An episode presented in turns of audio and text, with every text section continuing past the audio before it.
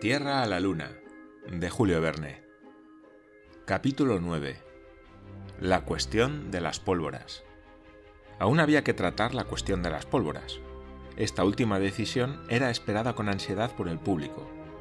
Dadas la magnitud del proyectil y la longitud del cañón, ¿cuál sería la cantidad de pólvora necesaria para producir esa impulsión? Este agente terrible, cuyos efectos, sin embargo, ha dominado el hombre, iba a ser llamado para desempeñar su papel en proporciones insólitas. En general, se cree, y se repite sin cesar, que la pólvora fue inventada en el siglo XIV por el fraile Schwartz, cuyo descubrimiento le costó la vida, pero en la actualidad está casi probado que esta historia se debe colocar entre las leyendas de la Edad Media.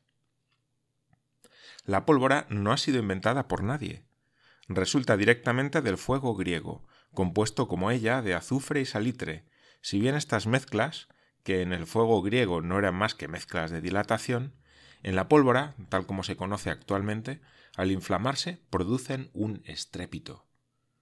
Pero si bien los eruditos conocen perfectamente la falsa historia de la pólvora, pocos son los que saben darse cuenta de su poder mecánico, sin cuyo conocimiento no es posible comprender la importancia del asunto sometido a la comisión.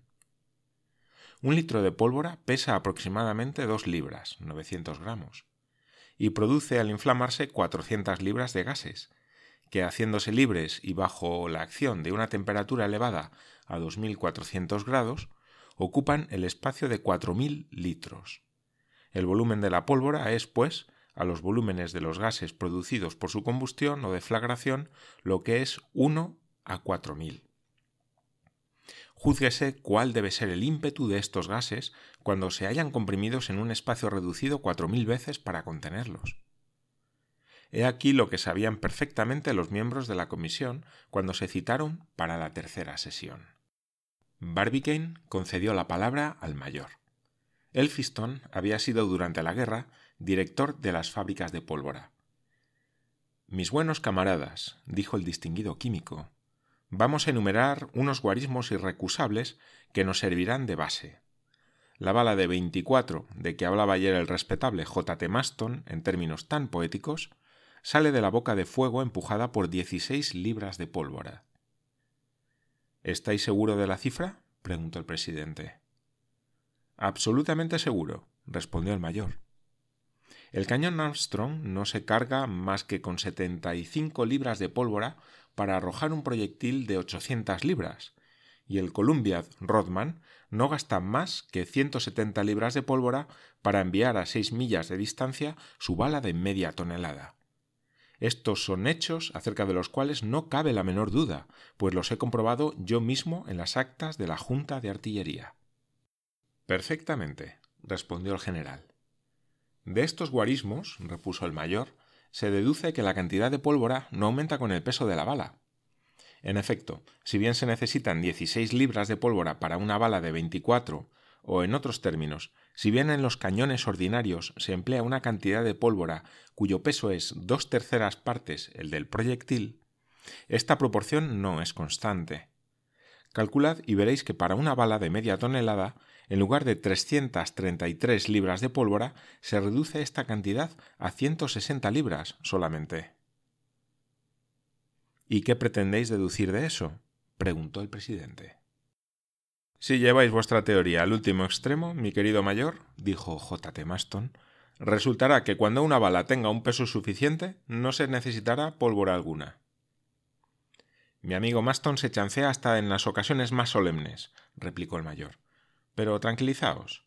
No tardaré en proponerle cantidades de pólvora que dejarán satisfecho su amor propio de artillero.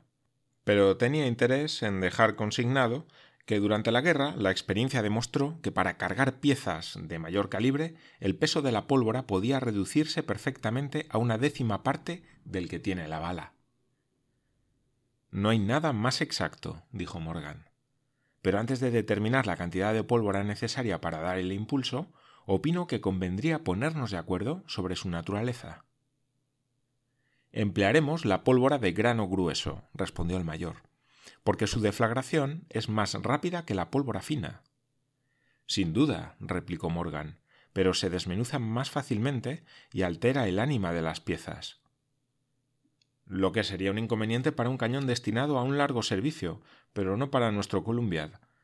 No corremos riesgo alguno de explosión, y necesitamos que la pólvora se inflame instantáneamente para que su efecto mecánico sea completo.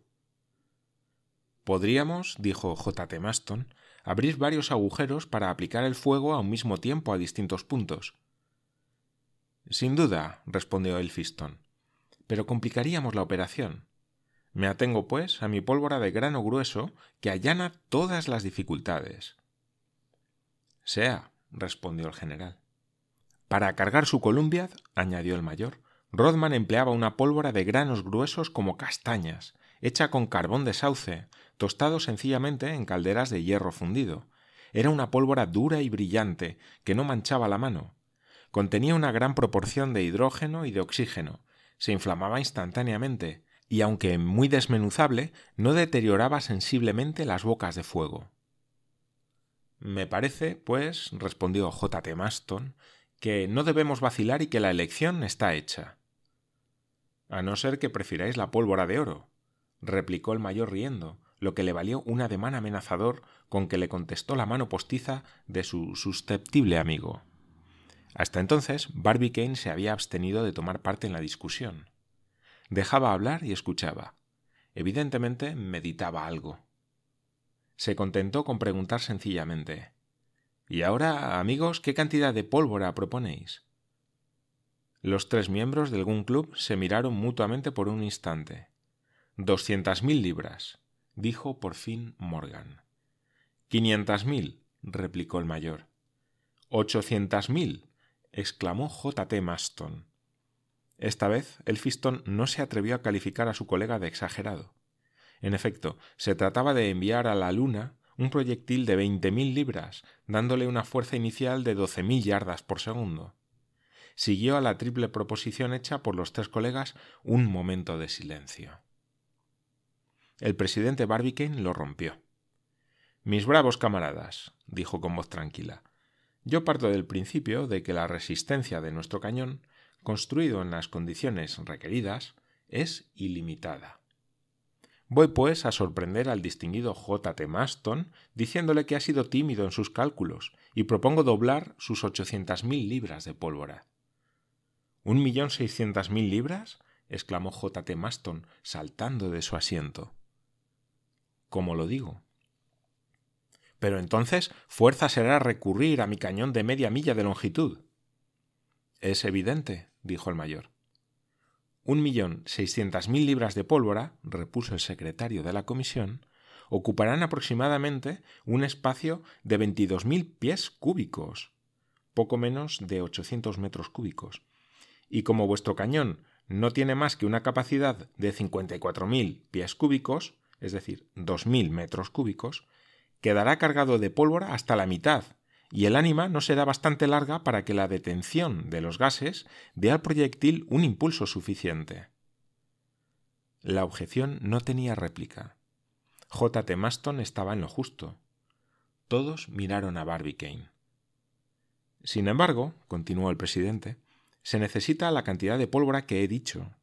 Pensadlo bien, un millón seiscientas mil libras de pólvora producirán seis mil millones de litros de gas. Seis mil millones. ¿Lo entendéis? Pero entonces, ¿cómo hacerlo? preguntó el general. Muy sencillamente. Es preciso reducir esta enorme cantidad de pólvora conservándola con este poder mecánico. Bueno, eh, pero ¿cómo? Voy a decíroslo, respondió tranquilamente Barbicane. Sus interlocutores le miraban ávidamente. Nada en efecto es más fácil, dijo, que reducir esta masa de pólvora a un volumen cuatro veces menos considerable. Todos conocéis esa curiosa materia que constituyen los tejidos elementales de los vegetales, llamada celulosa. Os comprendo, querido Barbicane, dijo el mayor. Esta materia, prosiguió el presidente, se saca perfectamente pura de varios cuerpos, especialmente del algodón, y no es más que la pelusa de los granos del algodonero. El algodón, combinado con el ácido nítrico en frío, se transforma en una sustancia eminentemente explosiva. En 1832, Braconot, químico francés, descubrió esta sustancia, a la cual dio el nombre de siloidina. En 1838, Pelouse, otro francés, estudió sus diversas propiedades. Y por último, en 1843, Schonbein, profesor de química en Basilea, la propuso como pólvora de guerra. Esta pólvora es el algodón azótico o nítrico. O piróxilo, respondió Elphiston. O fulmicotón, replicó Morgan. ¿No hay un solo nombre americano que pueda ponerse al pie de este descubrimiento? exclamó J. T. Maston a impulsos de su amor propio nacional. Ni uno, desgraciadamente, respondió el mayor. Sin embargo, repuso el presidente, debo decir, para halagar el patriotismo de Maston, que los trabajos de un conciudadano nuestro se refieren al estudio de la celulosa, pues el colidón, uno de los primeros agentes de la fotografía, no es más que piróxilo disuelto en el éter con adición de alcohol, y ha sido descubierto por Maynard, que estudiaba entonces medicina en Boston. Pues hurra por Maynard y por el fulmicotón, exclamó el entusiasta secretario del Gun Club. Volvamos al piróxilo, repuso Barbicane. Conocéis sus propiedades, por las cuales va a ser para nosotros tan precioso. Se prepara con la mayor facilidad sumergiendo algodón en ácido nítrico humeante, por espacio de quince minutos, lavándolo después en mucha agua y dejándolo secar. Nada, en efecto, más sencillo, dijo Morgan. Además, el piróxilo es inalterable a la humedad, cualidad preciosa para nosotros que necesitaremos muchos días para cargar el cañón. Se inflama a los 170 grados en lugar de 240 y su deflagración es tan súbita que se inflama sobre la pólvora ordinaria sin que tenga tiempo de inflamarse ésta. Perfectamente, respondió el mayor. Solo que cuesta más cara. ¿Qué importa? dijo J. T. Maston.